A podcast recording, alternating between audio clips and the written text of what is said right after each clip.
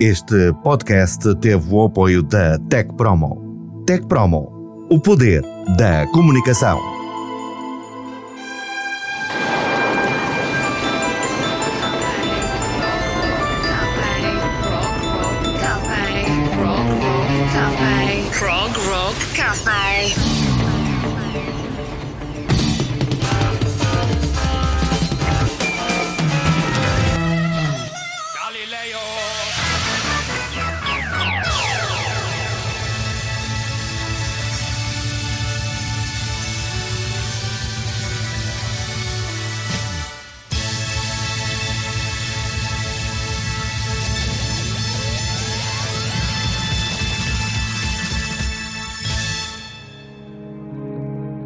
Progers, bem-vindos ao episódio 70 do Prog Rock Café. Este é o episódio onde a arte e a qualidade transcendem o tempo e as rotinas aparecem pelas ideias e a inspiração do nosso convidado, o André Maia, para ouvir daqui a pouco no Prog Rock Café.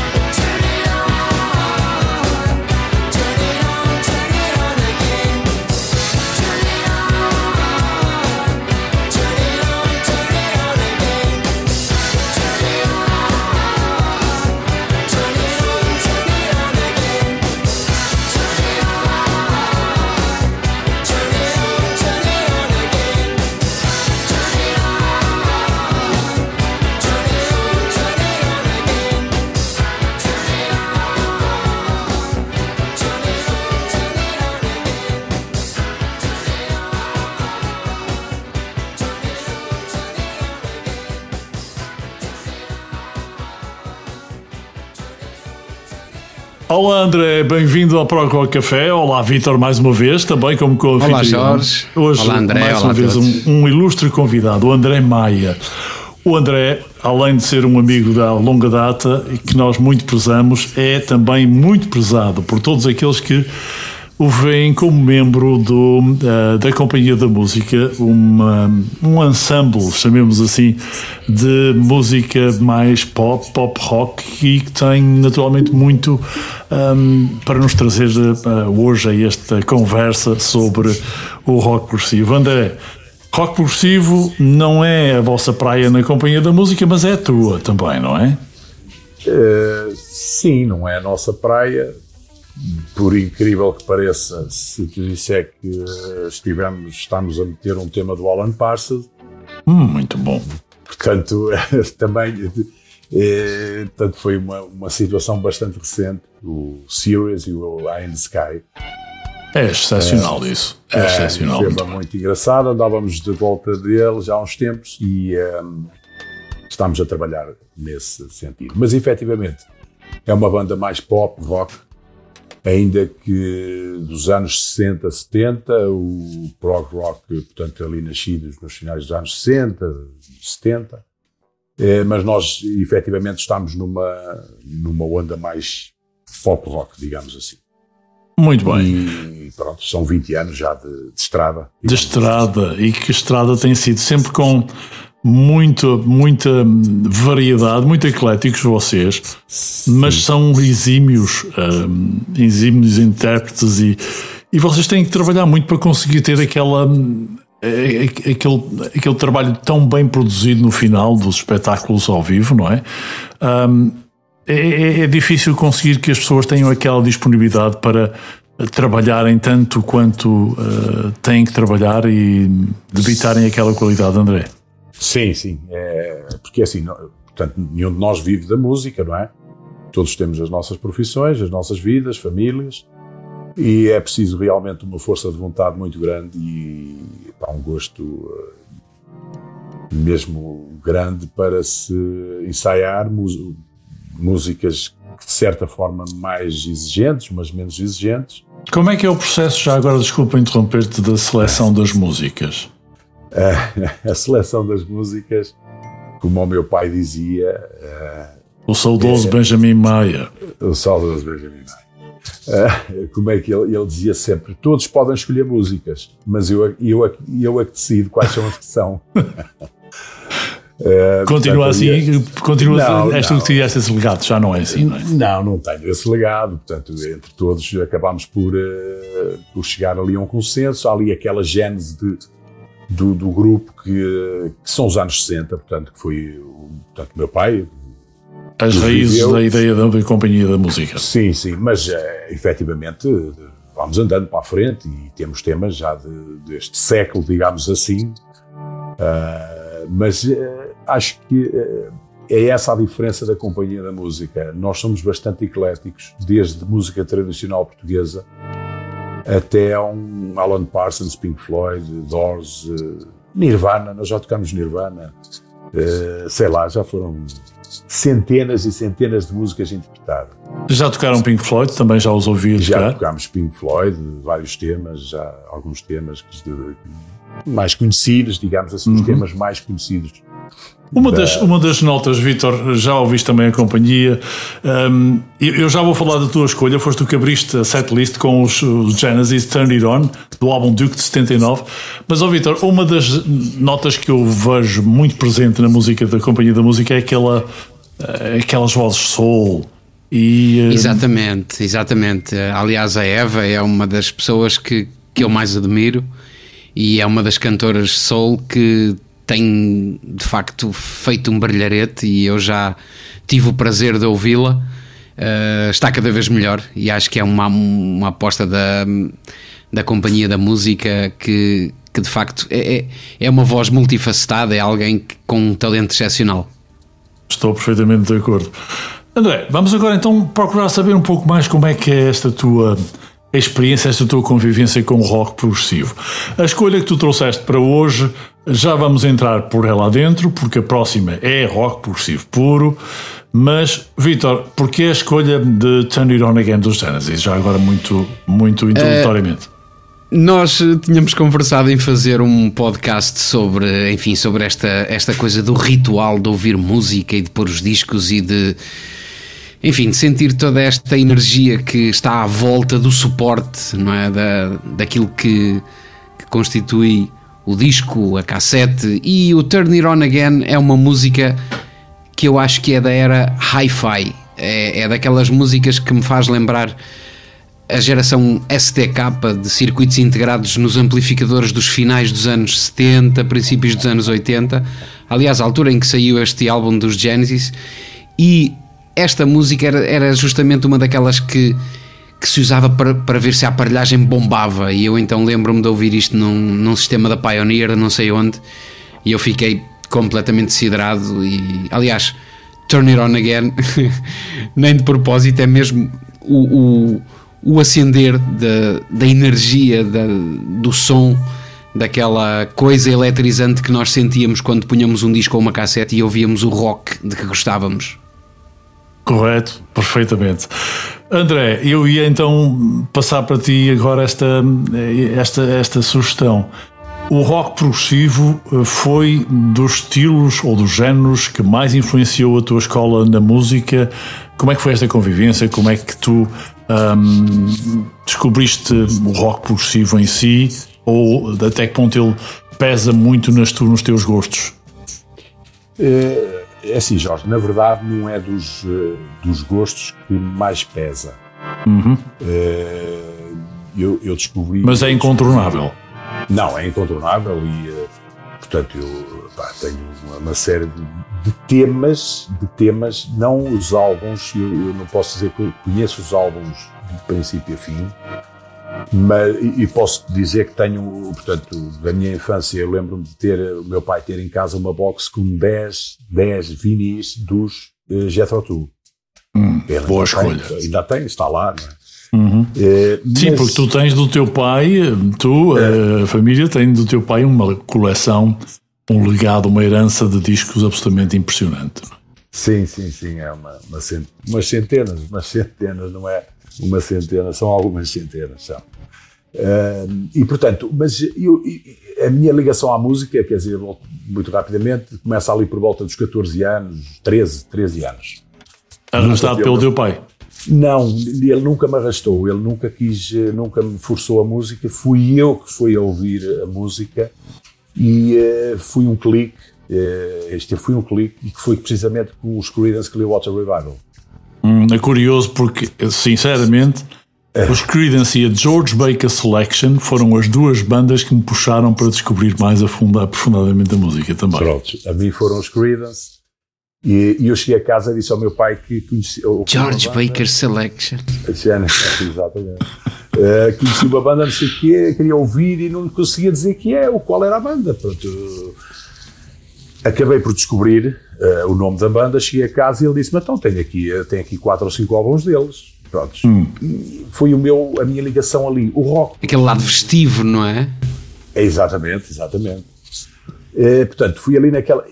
Eu com 14, 15, 16, o rock progressivo chega mais tarde. Quer dizer, o rock progressivo hum. é uma música sinfónico e é uma música acho que estamos de acordo que não é fácil chegar a toda a gente. Exatamente. Não é fácil chegar a toda a gente.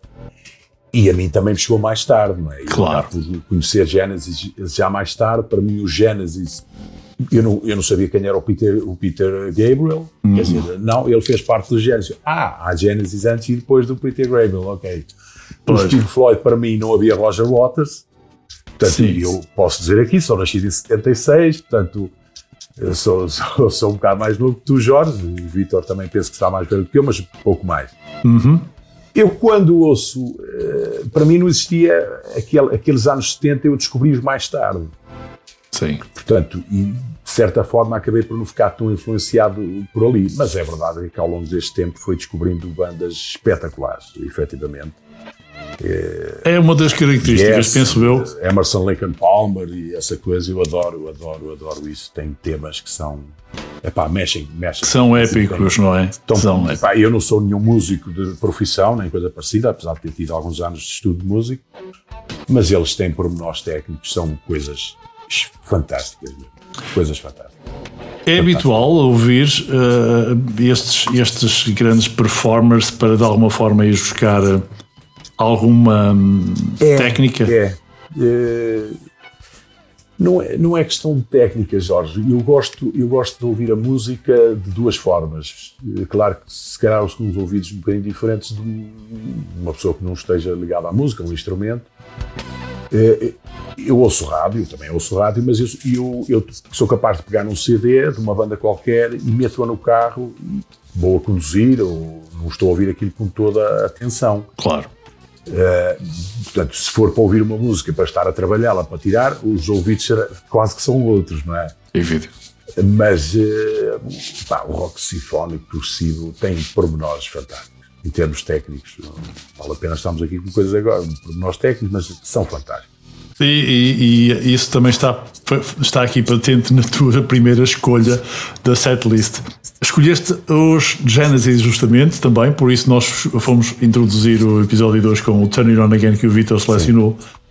E este capa de Crawlers, uh, o que é que para ti, uh, enfim, mais marca?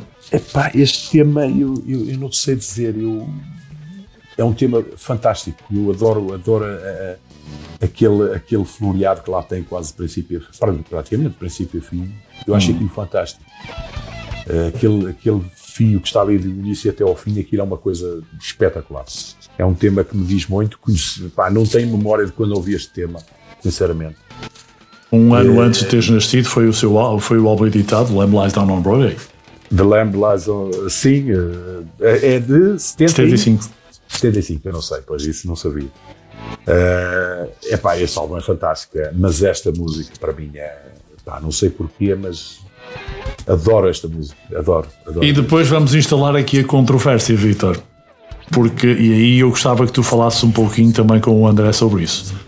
O álbum The Beatles, ou conhecido como The White Album dos Beatles, é um álbum que tem muito de folk, muito de pop, muito de um, música mais popular, sem dúvida, mas também tem muito de, um, de, de, música psicodélica. Oriental, né? Sim, oriental. oriental. Aliás, eles quando gravaram este álbum. Um, não Sim, tinham a não ser as guitarras acústicas, porque ele foi gravado um, na, na, no Oriente, uh, Sim, exatamente. E, e, eles não tinham senão as, as guitarras acústicas, o resto eram todos instrumentos que eles encontraram na Índia, onde estavam uh, a fazer um, enfim, um, um périplo, um refúgio, se quiserem, do Ocidente, quando gravaram este álbum. Uh, Vitor, é, é, melhor pegares tu com o André agora porque está muita coisa a explorar também. E agora vamos. Não queres ouvir primeiro o, o Carpet Crawlers? Vamos juntar, ou, ou vamos continuar Vamos juntar aos Carpet Crawlers logo a seguir o, um, a música que o André também colou, a primeira que okay. ele selecionou. Ok. Um, em relação a esta, a esta obra-prima que é o álbum branco dos Beatles, é, é dos discos que eu mais admiro da história da música, exatamente por causa dessa, dessa diversidade de estilos que os Beatles, já cansados daqueles espetáculos, não é? daquele, daquele estrelato todo dos anos 60, uh, eh, foi uma espécie de refúgio. Aliás, é, eu acho que é, é, é, uma, é uma, há uma trilogia dos Beatles para mim que é, é incontornável, que é o álbum branco, o Abbey Road e, claro, o, o, o Sgt. Pepper's Sgt. Lonely Hearts Club Band. Foi o anterior, exato. Uh, são três álbuns que, que para mim revelam de facto o lado mais interior, mais intrínseco e mais uh, mais introspectivo e mais criativo dos Beatles. Claro que a tudo isto estão associados outros fatores, eh, mas de facto aqui o álbum branco é daqueles que reúne mais géneros musicais e é dos mais fascinantes, é das coisas mais fascinantes que, que se podem ouvir uh, na história da música e o André parece-me que escolheu algumas das canções deste disco e, e não é por acaso. André, é, a tua ligação a este álbum é, é realmente marcante, deu para perceber isso.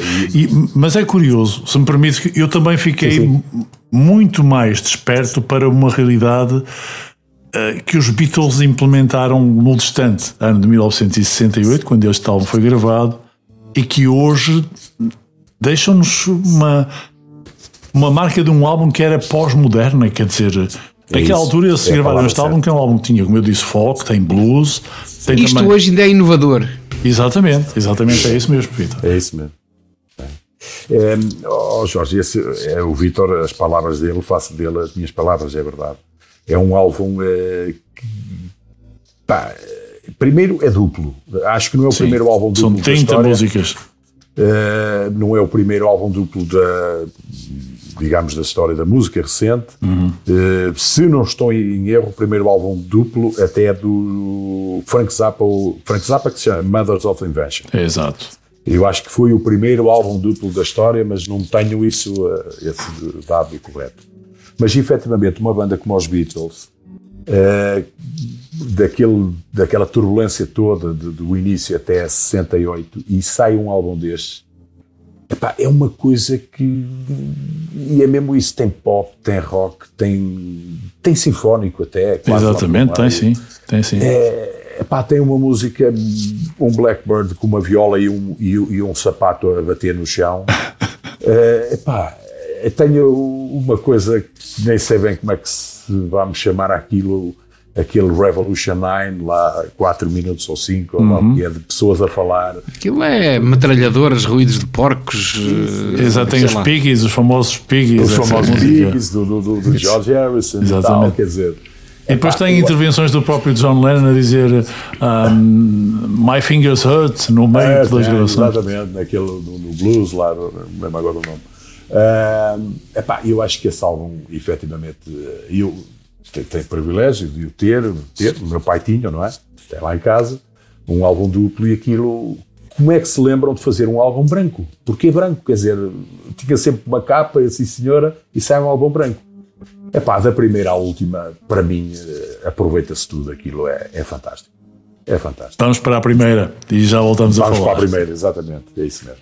Aqui a música é com café, mesmo, mesmo do melhor. Prog Rock Café.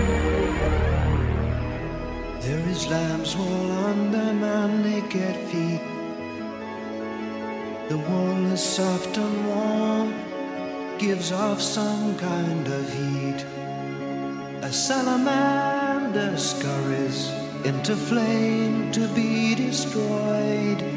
Imaginary creatures are trapped in birth on celluloid.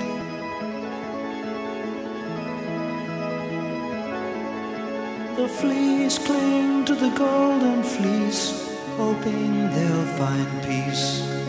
Each thought and gesture, a card in celluloid.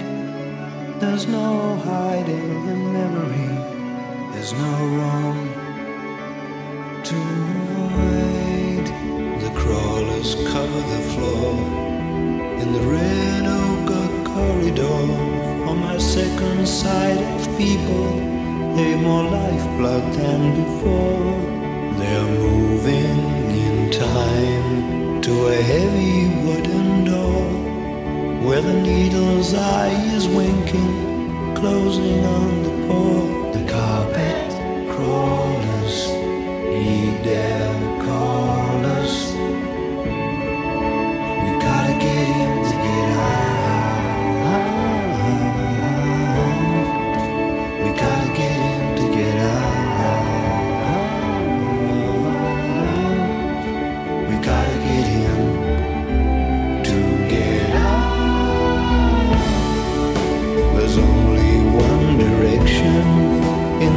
faces that I see.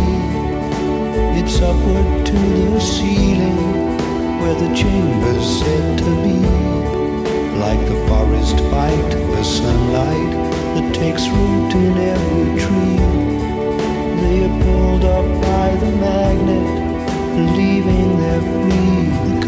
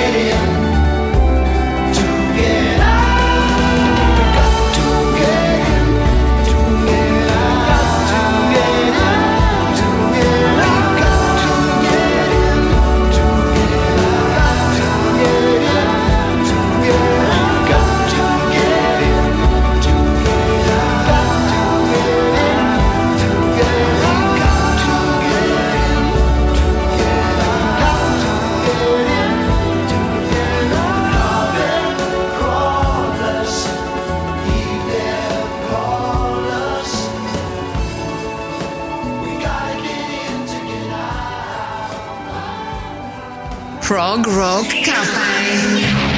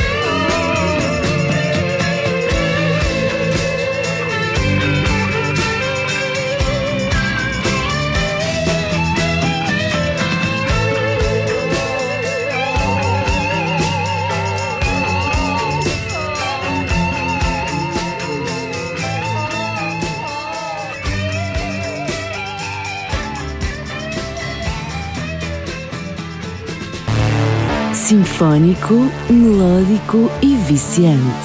Deves consumir cada episódio com moderação.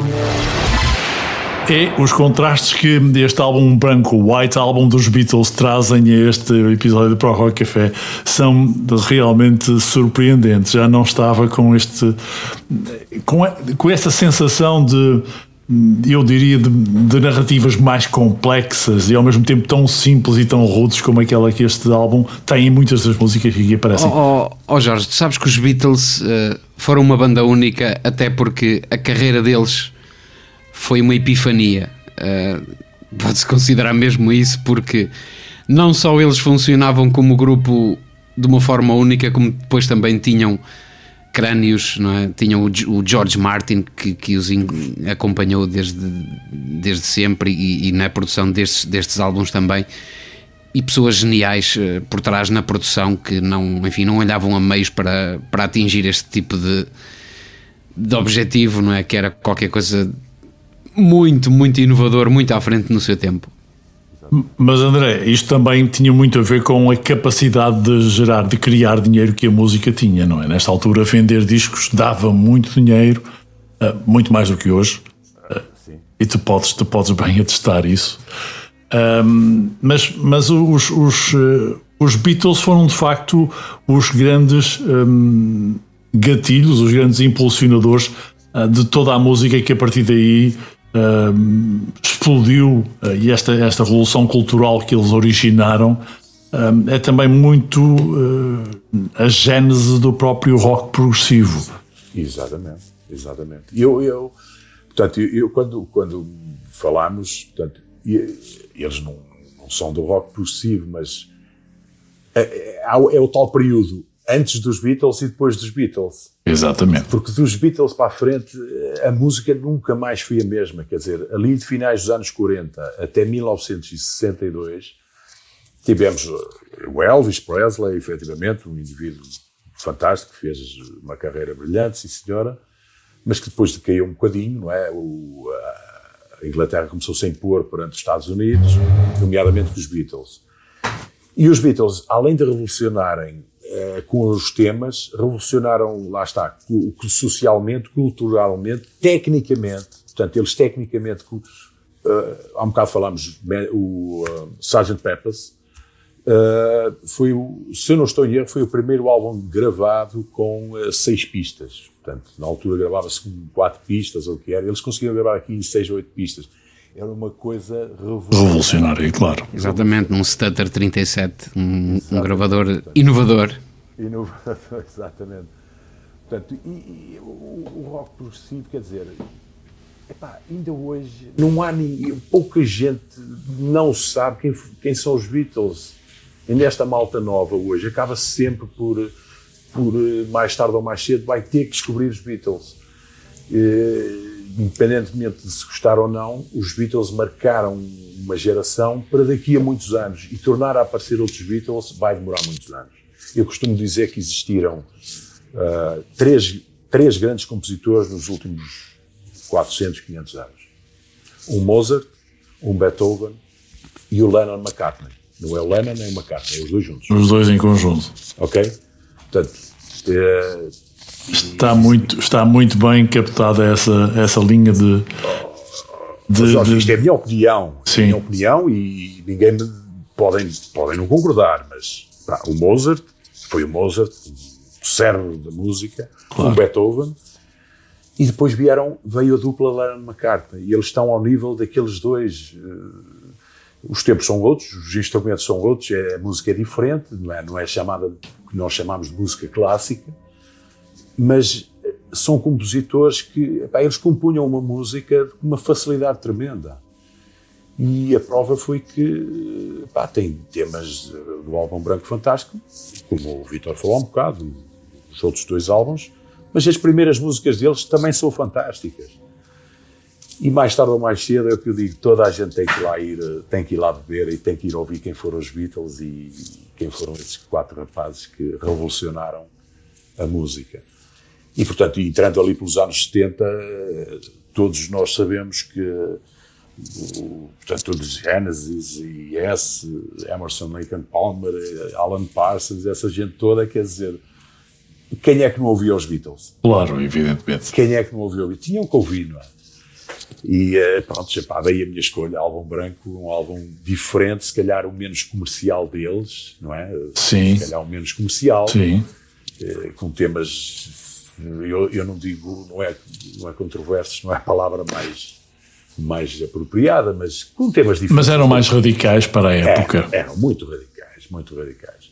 Eu, eu, já agora, só muito rapidamente, só para te contar esta pequena, uhum. este pequeno apontamento. O meu pai, portanto, uh, uh, ouviu este álbum em 1969, 1970, aqui em São João da Madeira. O, ele conseguia ter acesso a estes álbuns nessa altura? Não, não. Alguns, alguns, e eu posso dizer, não tem problema, acho que não há problema nenhum. O, o Gil Milheiro, uhum. que era teclista no, lá no grupo deles, nos Dragões. Nos Dragões. Tinha acesso e, e eles, e eles apanharam o álbum, portanto, e ele conta-me que foram para casa do, do lado de um colega ouvir o álbum, que tinha um leitor de, de, de giradiscos, também não é para toda a gente. Claro. Claro. E, mas ele tinha, e eles foram ouvir o álbum. E eles, quando ouviram aquilo, chegaram ao fim e disseram assim: Mas o que é isto? Onde é que está o Love Me Do e o, e o Eight Days a Week e essa coisa, aquele rock. Eh, eles tinham passado por uma sessão uh, na Índia que, que os mudou, é? Que os mudou, exatamente, lá com o Ravi Shankar. Uhum. o grande amigo do, do, do, do, George Harrison, é? Sim, sim, exatamente. E levou-lhes a este, pá, estas, estas, eh, estas composições, efetivamente é. Fora da caixa, fora da caixa. Ele estava naquela altura ainda a fazer uma daquelas meditações transcendentais, não é? E foi, transcenderam-se realmente, transcenderam a própria música. Eh, foi isso que aconteceu. Prog Rock Café, disponível na tua plataforma streaming. Bom, uh, a conversa sobre os Beatles é de facto muito interessante e haveria muito para dizer, mas o André uh, deixou-me deixou aqui uma ideia muito interessante e, e, eu já agora vou aproveitar para, para sugerir a minha próxima canção. Uh, ele falou em uh, o pai e alguns amigos ouvirem discos a que tinham acesso, e eu lembro-me de, em criança, uh, ter ouvido esta música dos Alan Parsons em duas situações. Uma foi num rádio enorme que havia na sala de convívio do colégio onde eu, onde eu andei, e enfim, que me liga muito ao rock progressivo, porque havia lá um funcionário vigia noturno que gostava de rock progressivo e que me ensinou a gostar de rock progressivo e de tocar viola. E um, nos auscultadores da aparelhagem, ele tinha uma aparelhagem e uh, um, dos, um dos discos que havia era exatamente esse dos Alan Parsons. E se repararem, se ouvirem isto com fones, uh, o fascínio que o estéreo me causou a partir daquele momento. Estávamos a falar dos, dos Beatles e, e há, há, discos dos Beatles em que, enfim, se segue aquela estética sonora em que as várias partes da música são em estéreo, mas enfim, é, aquilo é um bocadinho espetado ali, umas coisas de um lado e de outras coisas do outro.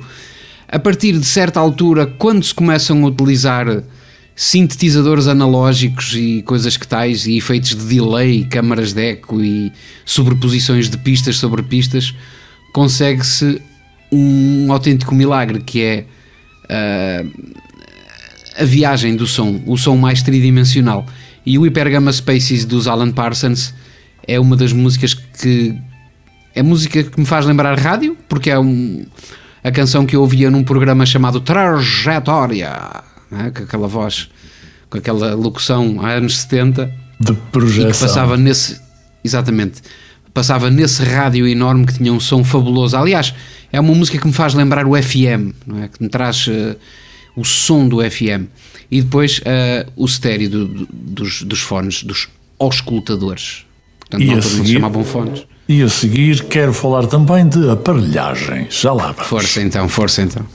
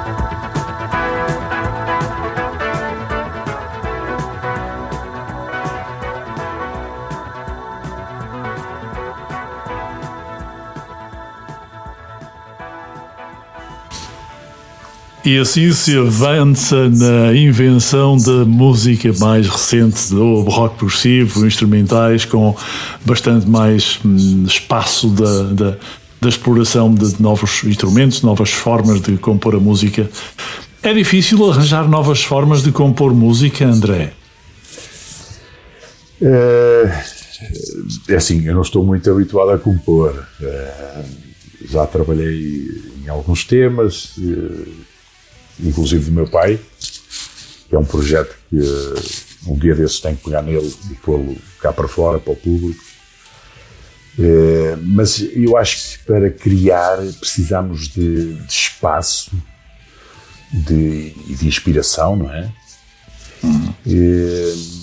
bem, estas vidas agora, estes tempos que correm, não, nos deixam tempo para pensar. Mas felizmente ainda há música muito criativa a não, ser, há, a ser há. colocada uh, para o nosso belo prazer, não é? Sim, sim. Vão saindo artistas, pá, uns melhores, outros piores, eu vou ouvindo. Eu tenho uma miúda com 18 anos que adora música, adora música, e vai conhecendo e vai me dando a conhecer a mim também. Eu, de jeito de brincadeira, vou dizendo que eles não, não é num prédio, mas desvalorizo um bocado e tal, mas ela sabe que é brincar. E ela vai-me apresentando uh, novos artistas que vão saindo e tal.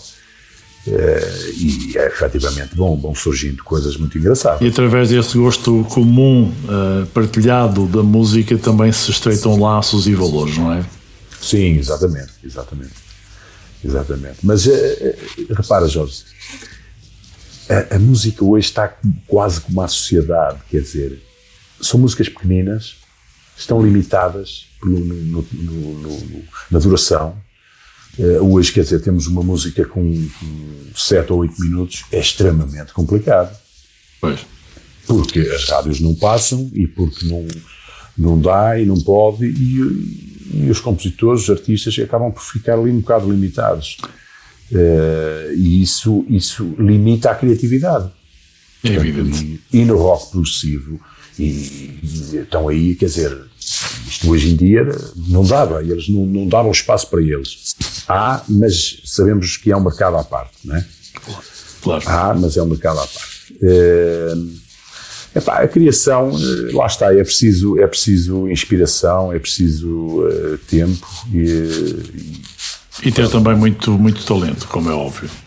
E ter muito talento, como é lógico. Pois é, isso, isso não se ensina.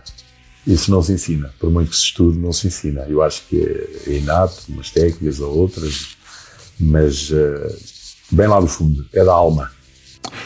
As próximas e duas. Isso, e, para isso, e para isso existiram bandas que criaram estéticas, como os Beatles e outros. E os próximos também nos dão essa, os próximos artistas também nos dão essa, essas perspectivas, Vitor, justamente. André, na setlist, próximas, as próximas foste buscar raízes de blues, onde os Beatles também foram buscar para o álbum White, o, o álbum branco, sim, que sim. está hoje em grande destaque aqui, uh, que é um álbum com alguns conceitos, algumas réstias de uh, progressista, é muito progressista, aliás. Sim não só como rock, mas também como folk e como até blues ou até como whole music.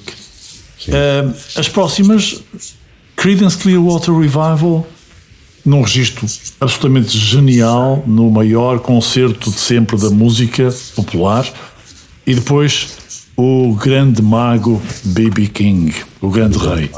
Sim.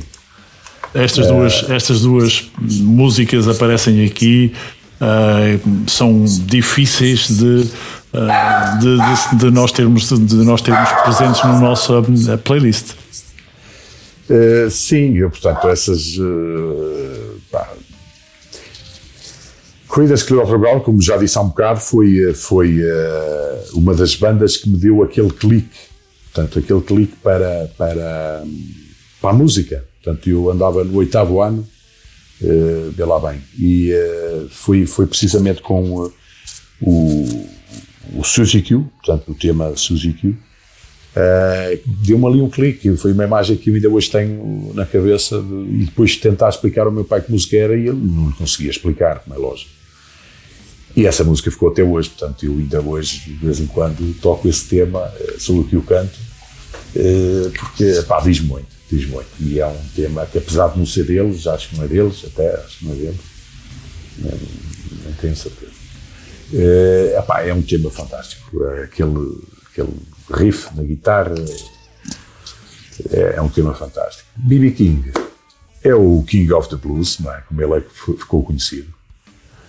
E, uh, e este Thrill is Gone é, is... é, um, é, um, é um poema muito forte, muito. Muito sim, sim, sim. Demonstrador uh, de, de, um estado de espírito, de um tipo exatamente, de, de povo, não é? é? Além de toda a harmonia e ali por trás, que, pá, que é engraçado, é um tema muito engraçado. E é uma curiosidade, quando ele foi gravado, eh, o produtor eh, quis meter um, portanto, violinos, uma mini orquestra, digamos assim. E aquilo foi quase uma heresia, dizer, para pôr uma, uma orquestra no, no, no, no, blues, eles não aceitaram bem aquilo. Mas uh, lá conseguiram, e, por incrível que pareça, acaba por ser um dos temas uh, uh muito conhecido do B.B. King e que ficou para a história do Thrill Is Gone. Um tema fantástico. É fácil tocar isto? É, não é dos temas, tecnicamente, repara Jorge, tecnicamente eh, não é dos temas mais difíceis e como esses muitos outros, mas epá, o problema aqui não é, não é a técnica, o problema aqui é, é dar-lhe a alma e o mimo que o compositor a dá. A expressividade. A expressividade. Portanto, eu costumo dizer que a música é matemática. A música é, eu costumo dizer, e é, a música é matemática pura. E, e, nós darmos alma àquelas notinhas, àquelas figuras rítmicas mínimas e essa coisa toda, e as colcheias, as pausas, isso, isso é que é o difícil. Portanto, Compreendo. isso é que é o difícil, porque a música é matemática.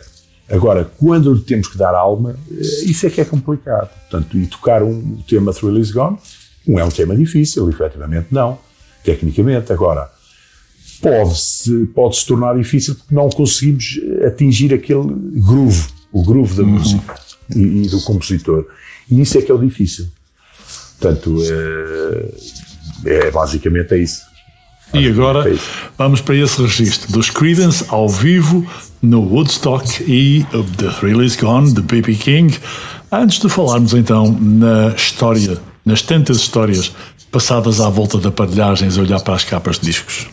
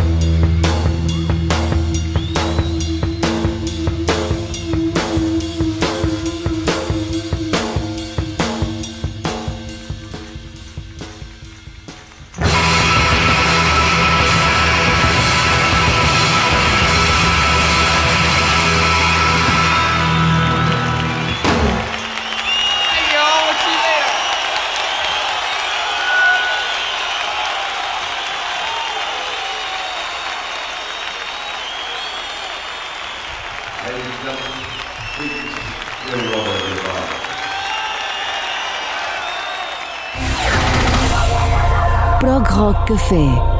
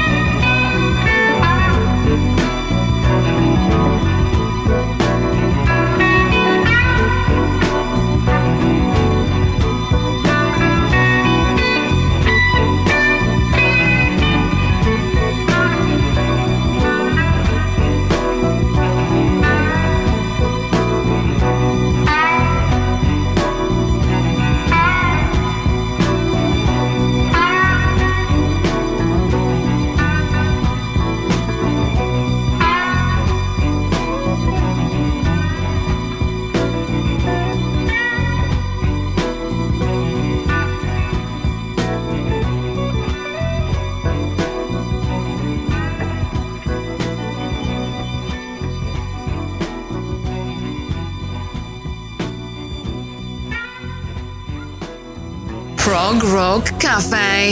Airplay sem discriminações de idade, género ou música, desde que seja rock progressivo. Olha, foi uma surpresa para mim este Suzy Q dos Creedence Clearwater Revival uh, e eu tenho uma ligação também muito, muito forte aos Creedence, exatamente por causa do.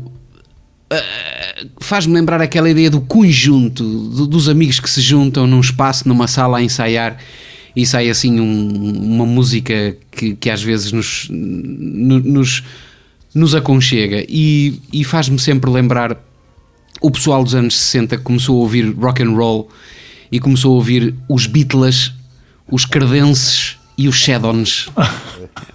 exatamente, exatamente. O pessoal da gera dos meus pais era, era assim: era os Credences, os, os Beatles e os Shadons. Era preciso situar no tempo porque na altura nós não aprendíamos inglês. Não, o pessoal não sabia uma palavra em inglês. Aliás, isso, Quando isso também nos leva francês. para o. Quando sabíamos, era se calhar francês, mais E, facilmente. e- e- e leva-nos um bocadinho para aquela para aquela história do Mingos e dos Samurais, não é? Que também eram uma espécie de credences lá do sítio que faziam, não sabiam uma palavra em inglês, mas ainda assim cantavam. Inglês, exatamente. Inglês. Inglês. Creedence e B.B. King, muito obrigado André por este trabalho aqui.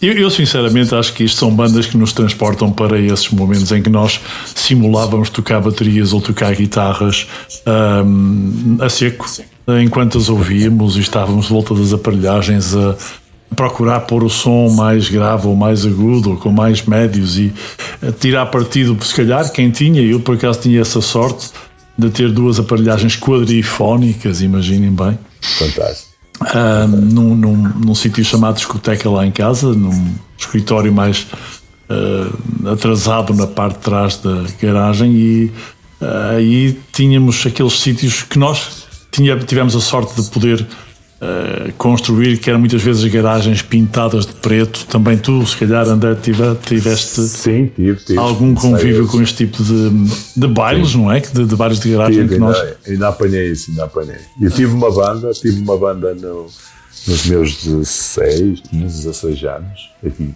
Malta de São João da Madeira, e ensaiávamos precisamente numa garagem e tínhamos lá o- três bandas de referência para, para, para nós, que eram o- os Beatles, os Cream, Scream, Scream, certo. Scream, os Cream, Sim, e, do, do, do, do Eric Clapton. Eric Clapton, Ginger Baker e o Jack Bruce. Uhum.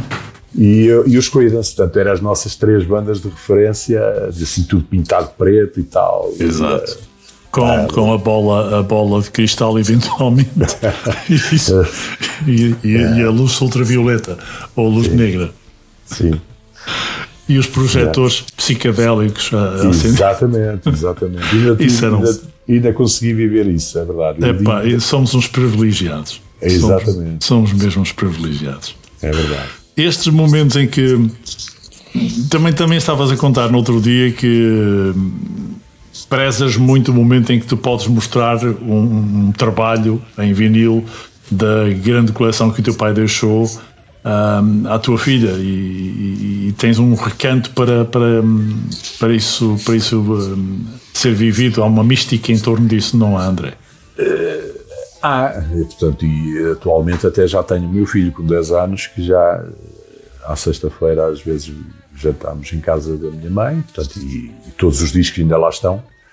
E que trazê-los para aqui ou para casa da minha irmã é difícil, que são muitos.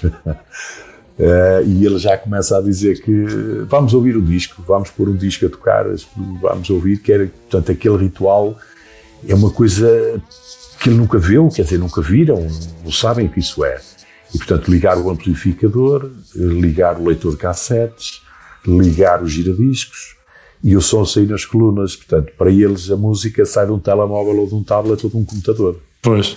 Ou de uma soundbar, eventualmente. Pois. Exatamente, exatamente. É, portanto, todo aquele, aquele ritual e pegar no disco, eh, colocá-lo, isso nem, nem fazem, que ainda não conseguem também. A minha filha faz, a minha filha já consegue fazer. É, é, é pá, é engraçado olhar para aquilo e perceber como é que num tão curto espaço de tempo tudo isso se perdeu. Para o bem ou Mas, para o mal, mas não terá interessa. sido tanto assim. É evidente que a tecnologia foi levando hum, Sim, a outros caminhos, outras jeito. rotinas.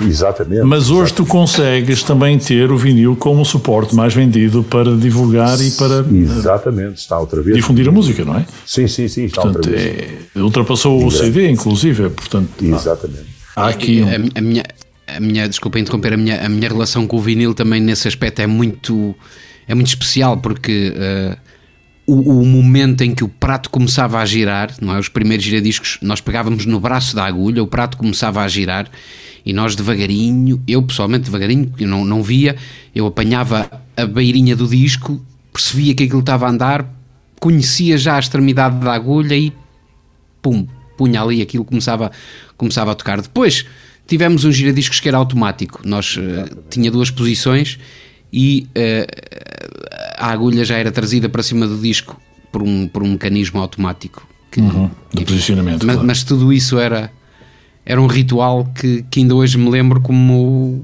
sei lá, uma coisa muito especial. Eu ainda faço isso e tenho o, o dá-me um gozo muito grande quando, sinceramente, isto é privado, mas é, é um gozo que eu tenho. Para arrumar a casa, não dispenso colocar um vinil nos discos. Percebe? É por aí. E portanto, eh, normalmente 20 minutos, vira intervalo, vai do outro, e portanto, ao fim de dois de vinis, normalmente as coisas estão prontas e eu estou super satisfeito. Aliás, uma das coisas que mais me frustrou no formato CD foi exatamente isso. a- aquela falta da distinção entre o lado A e o lado B, não é? O conceito do álbum mudou completamente. A própria arte de comercializar a música, se me permitem, com os singles, trazia para, para o lado A a música mais comercial, aquela que ia ser ouvida mais vezes e que era ouvida mais vezes. E no lado B, normalmente a música que era mais genial, a que era mais eh, experimental, talvez, ou aquela que não seria tão melodiosa.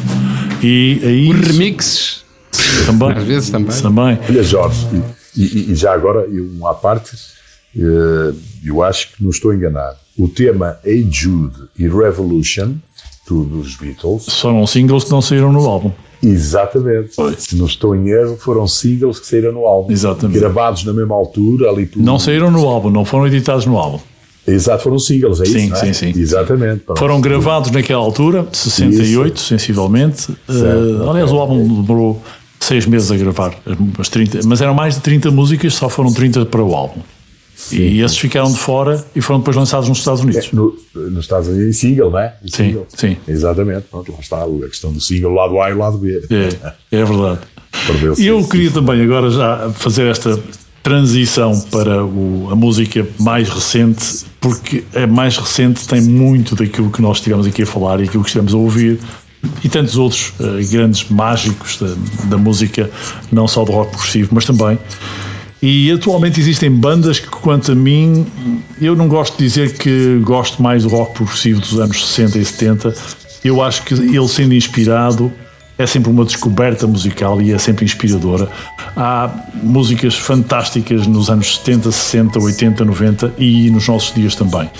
E eu eh, gostava de vos sugerir a próximo. É dos Big Big Train, saiu em 2011 no álbum, aliás, no EP, o EP Far Skies Drip Time, um, e chama-se Kingmaker.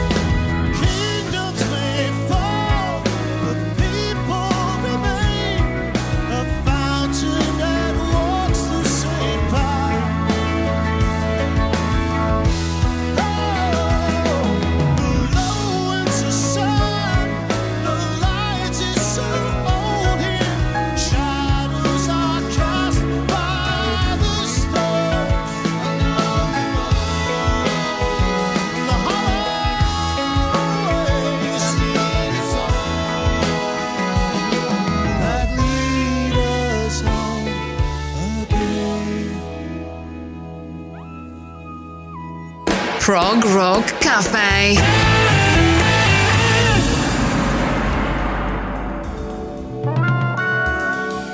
Big Big Train, como já ouvimos, há muito boa música atualmente também. E essa deriva muito daquilo que nós estamos aqui a salientar através do álbum branco dos Beatles, que é um álbum que tem naturalmente muito daquilo que é progressista naquela altura e que hoje também, sendo ouvido a esta distância, revela isso mesmo. E se calhar revela mais do que quando o ouvíamos quando éramos adolescentes.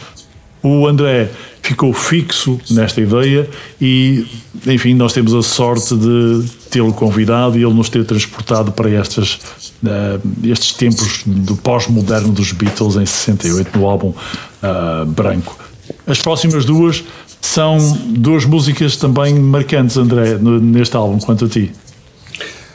São, eh, portanto, este de, vindo de um compositor que estava, um compositor, portanto, um dos elementos que estava, de certa forma, abafado, digamos assim, por George Harrison. E é quando este, ele já tinha composto meia dúzia de temas antes, mas acho que nada chegava a isto. E quando este tema dele é fantástico.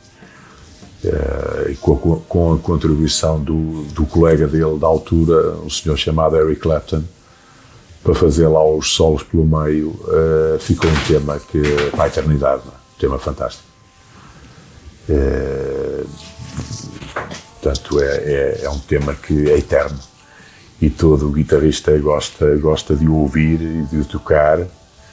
Eh, é um tema único. O outro eh, é o último, o último tema do álbum, se não estou em erro. Exatamente, é o Good Night. É o último tema, o Good Night, eh, portanto, reza a história que o John Lennon compôs para o filho, eh, mas preferiu não ser ele a cantar e deu então ao, ao, ao Ringo Starr, não é? Sim. Para cantar o tema. E com aquela orquestra, aquilo tudo, portanto, eu- nós, que se chama se calhar uma canção de embalar, não é? Perfeitamente. ali com um ternário, um 3x4, assim, muito calmo, muito. eh, E portanto foram esses dois temas. E aquela bonomia do Ringo, não é? A bonomia dele. É isso mesmo. Foram os dois temas que, que eu escolhi, portanto, é, estes dois. E ainda temos mais agora depois eh, para o final do podcast. Ainda vamos aqui trazer duas músicas que são do mais eh, qualitativo rock progressivo que a história alguma vez nos deu. Mas esta passagem pelo álbum branco dos Beatles para mim está a ser reveladora. Obrigado, André, mais uma vez. Vamos para ele. She's not a girl who misses much.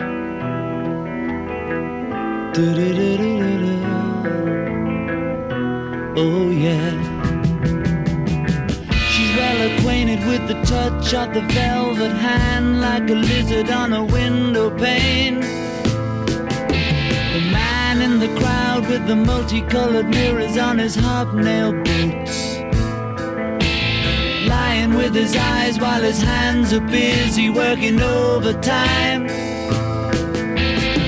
A soap impression of his wife, which he ate and donated to the National Trust.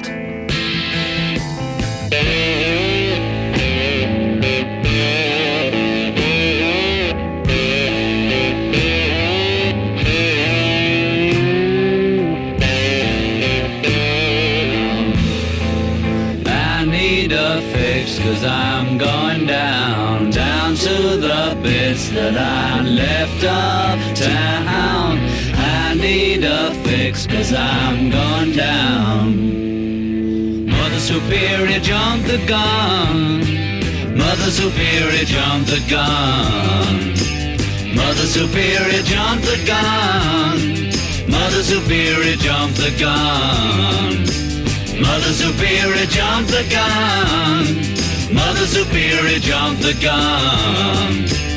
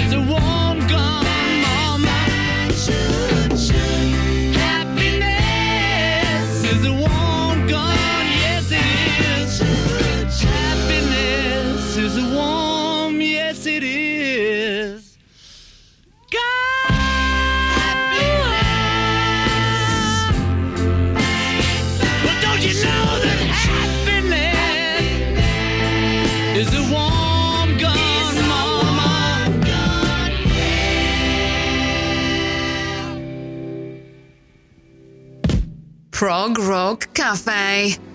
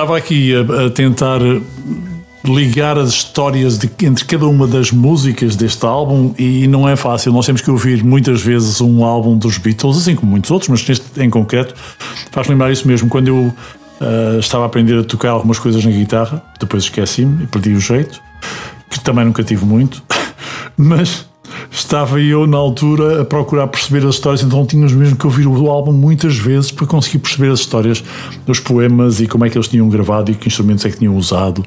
Eh, E isto é notório também aqui, eh, André. Sim, sim, isto, eh, este álbum tem portanto, aquela, aquela ideia de duas guitarras, um baixo e, e uma bateria, não é? Já antes se perdeu por completo, mas aqui efetivamente aparece uma série de instrumentos eh, novos e, e percussão. eh, eh, portanto, o caso, do, o caso do bater do pé, do Blackbird, não é? Uma coisa tão simples como, como bater o pé e ficou gravado e assim ficou. E depois lá está, é a diversidade da- da- do álbum que efetivamente um Obladi Obladak, que praticamente toda a gente conhece, mas eh, depois temos uma série de temas que passaram despercebidos e que, como tu disseste bem, tem que se ouvir mais que uma vez, não é? Para percebermos eh, e, e, de certa forma, afeiçoar ou não às músicas e ao álbum. É isso mesmo, e depois afeiçoávamos-nos e, e aí Exato. tinha uma grande, um grande valor e um grande significado, não é? Eu, eu- lá está, aqui não sei, eu, eu pelo menos não vejo isto como, como alguns álbuns que, que existem, muitos, com uma história de princípio a fim. Eu acho que isto Não é feito- conceptual, não é conceptual. É, são são retalhos. É, retalhos, exatamente. Mas eh, a verdade é que os retalhos, para mim, funcionaram. Portanto, acho que é um álbum que, que tem, tem, tem, quem gosta de música tem que o ouvir, eh, porque eh, marcou, marcou e vai continuar a marcar, com toda a certeza. Eu estou absolutamente seguro disso também. Eu proponho-nos a seguir falarmos de música também de outro estilo, rock progressivo, dando um salto até 1994. E já vos conto algo mais sobre isso. Espero que vocês gostem desta próxima que eu selecionei para a setlist deste episódio 70 do Prog Rock Café.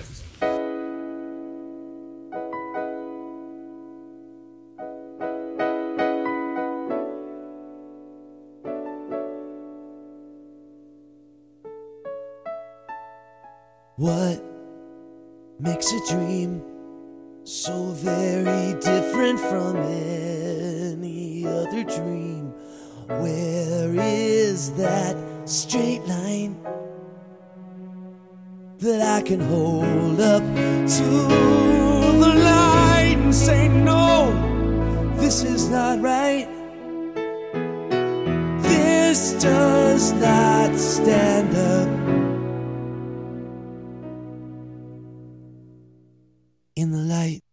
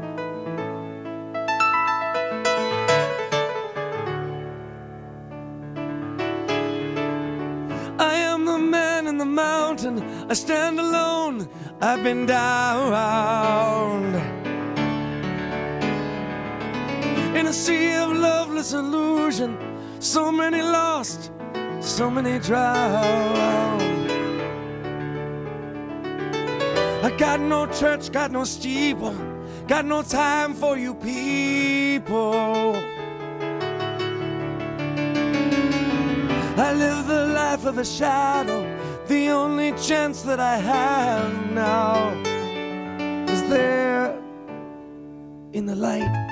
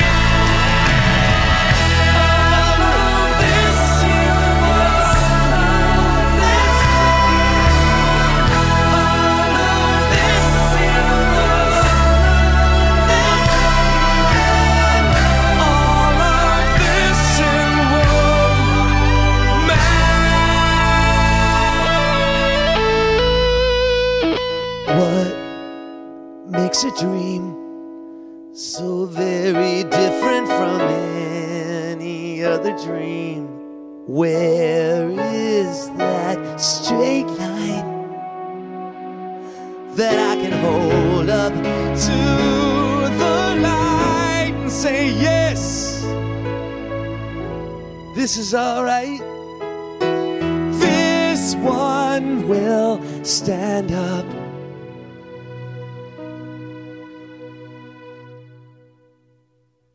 in the light.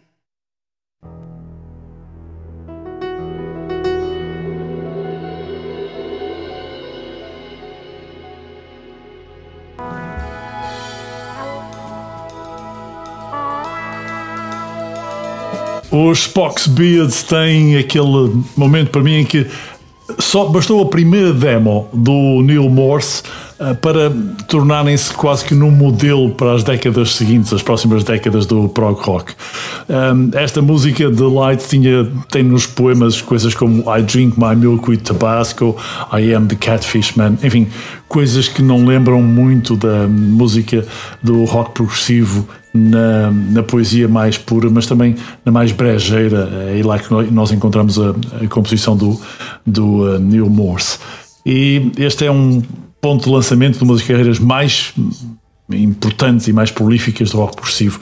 Uh, 1994, Spock Spear, daí que eu quisesse trazer aqui também para contrabalançar um bocadinho com o que o André Maia, o nosso convidado, e mais uma vez obrigado André pelo teu tempo para estares aqui connosco e falar destas uh, relíquias da nossa memória da nossa vivência que uh, são as músicas que tu escolheste e, e tantas outras que nós uh, já tivemos o gozo de, de- de- de- conviver e de, de beneficiar delas. As próximas duas são músicas que hum, toda a gente seguramente já uh, cantarolou, já ouviu inúmeras vezes e continuam a ser infinitamente um, gostosas de se ouvir. Escolheste-me uma música do, do álbum uh, Shine on Your Crazy, aliás, do álbum Wish You Shine on Your Crazy Diamonds dos Pink Floyd e ainda uma dos Yes, de um dos melhores álbuns, quanto a mim, dos anos 70 do rock progressivo. Um, são duas grandes bandas. Estas duas músicas em particular têm alguma razão em que queiras destacar, André? Eu, eu Yes, eu, portanto, lá está, eu conhe- conhecia Yes de nome, portanto, antes desta, não havia esta digitalização da música, o meu pai falava-me de Yes, mas efetivamente ele não tem nada de Yes em casa, e eu conhecia Yes, conhecia Yes através de um colega nosso, pelo menos eu e tu, Jorge, conhecido, eh, que é o Pérez, o Pérez Magalhães.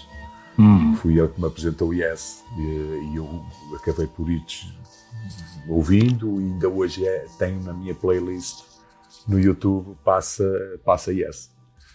E este tema dos que eu vou ouvindo é um tema que eu eh, gosto muito. É o grande clássico É. dos Yes, Roundabout. É um clássico deles, efetivamente, é, em outros, mas este tema é, é fantástico. Isto é daquelas, eu costumo dizer, é fora da caixa. Isto é mesmo fantástico. É um tema, eu adoro isto, adoro isto. Vitor, também já uma vez tiveste uma alocução a este tema, penso eu, num episódio anterior. E este Sim, é daqueles é. temas que é um autêntico carrossel de músicos eh, sublimes, não é? Aliás, eh, os trabalhos dos Yes e este em particular são, são sempre aquele tipo de músicas que nós ouvimos eh, mais e mais uma vez e parece que há sempre ali alguma coisa de novo, não é? Porque as músicas dos Yes são extremamente complexas, extremamente elaboradas, mas não são demasiado rebuscadas. Há sempre um fio condutor, há sempre uma um objetivo de proporcionar um, um prazer fora de vulgar. Eu acho que os Yes dão-nos isso em, em quase todos os álbuns e este então é este trabalho Roundabout é mais uma prova disso mesmo. Prog Rock Cafe.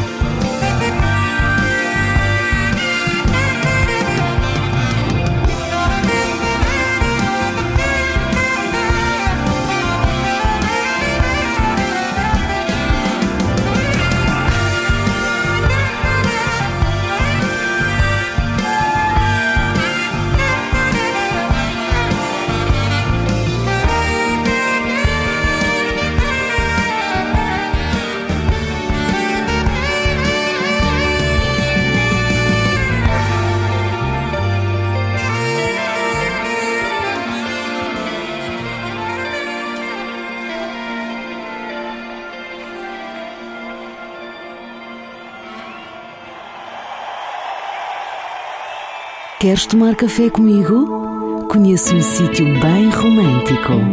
Prog Rock Café.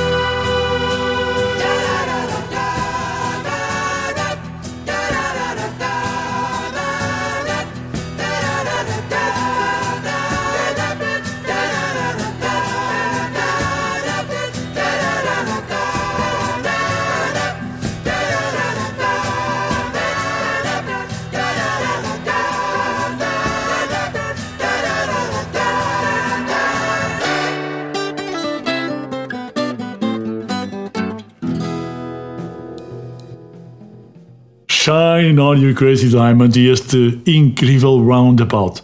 Estavam vocês aqui a conversar que isto hum, é fácil, não é fácil, afinal como é que ficamos?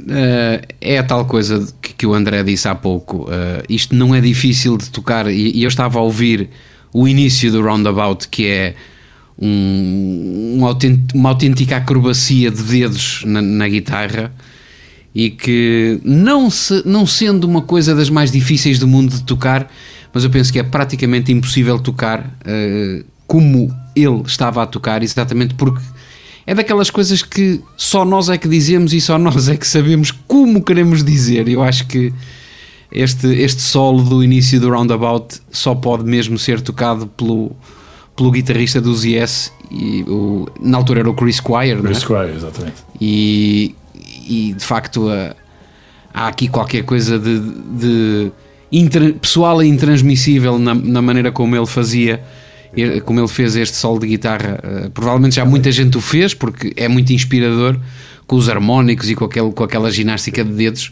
mas enfim chegar lá só ele mesmo Já agora vou, oh, André, eu, eu ia perguntar qual é a tua opinião sobre como, é- como interpretar isto, porque isto não é só eh, ter a técnica, não é? Não, é isso. Portanto, é isso que o Vitor está a dizer e eu já falei disso.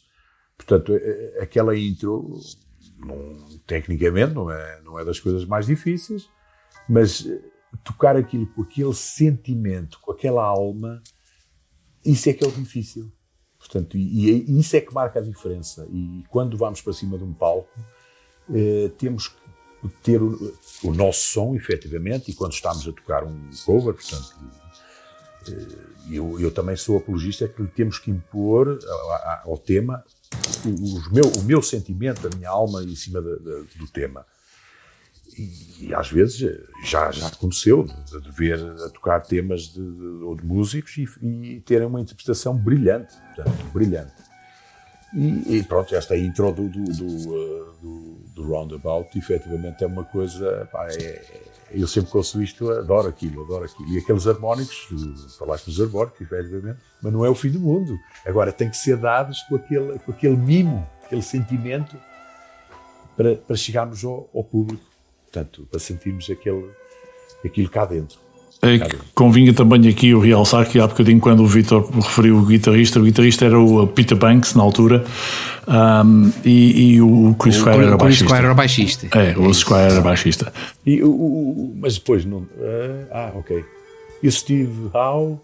O Steve Howe também, exatamente, o Steve Howe foi numa outra fase posterior que apareceu e, e- e- e muito tempo, esteve muito tempo na banda, naturalmente, foi, foi um dos grandes impulsionadores ah, do estilo Genesis, mas depois também continuou na década de 80 com o álbum Beat Generator.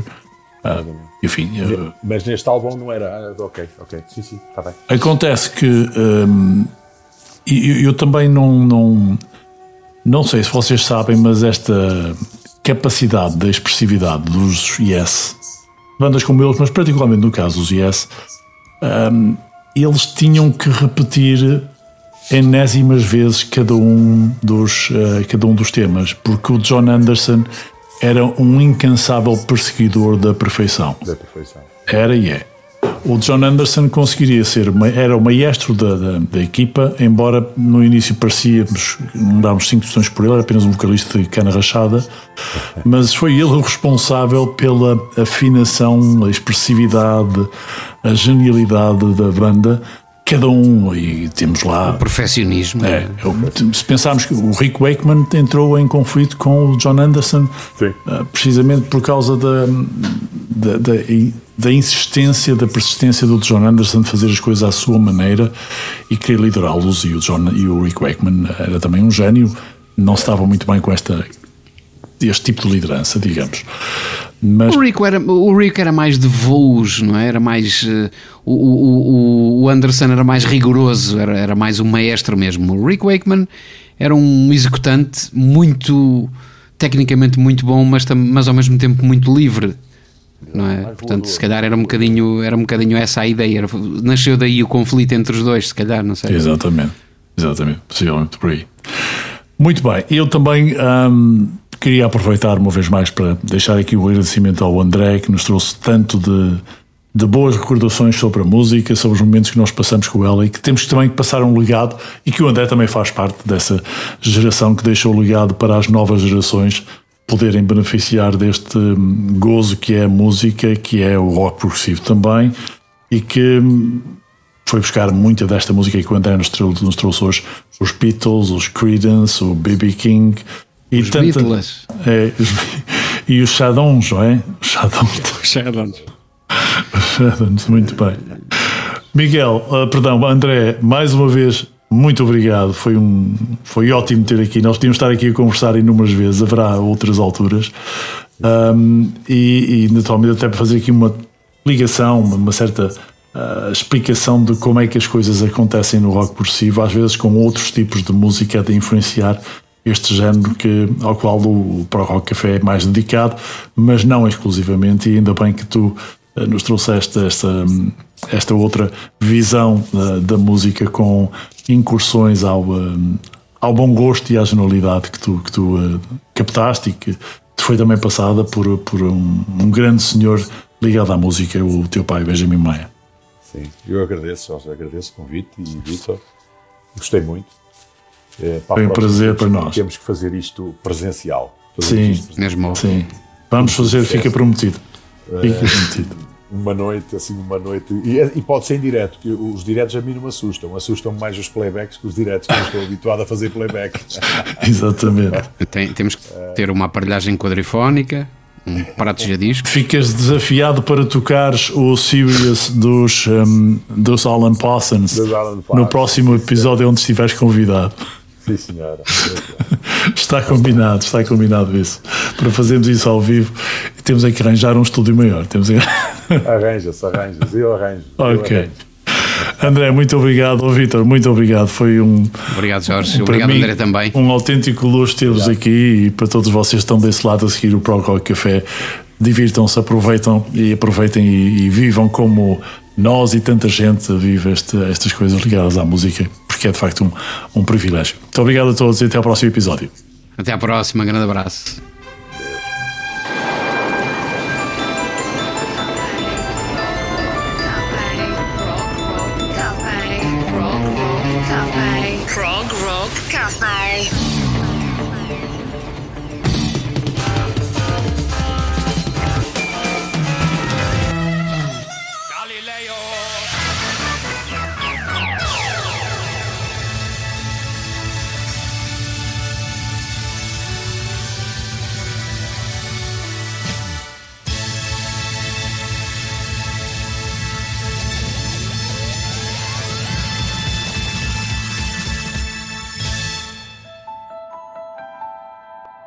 Este podcast teve o apoio da Tech Promo. Tech Promo, o poder da comunicação.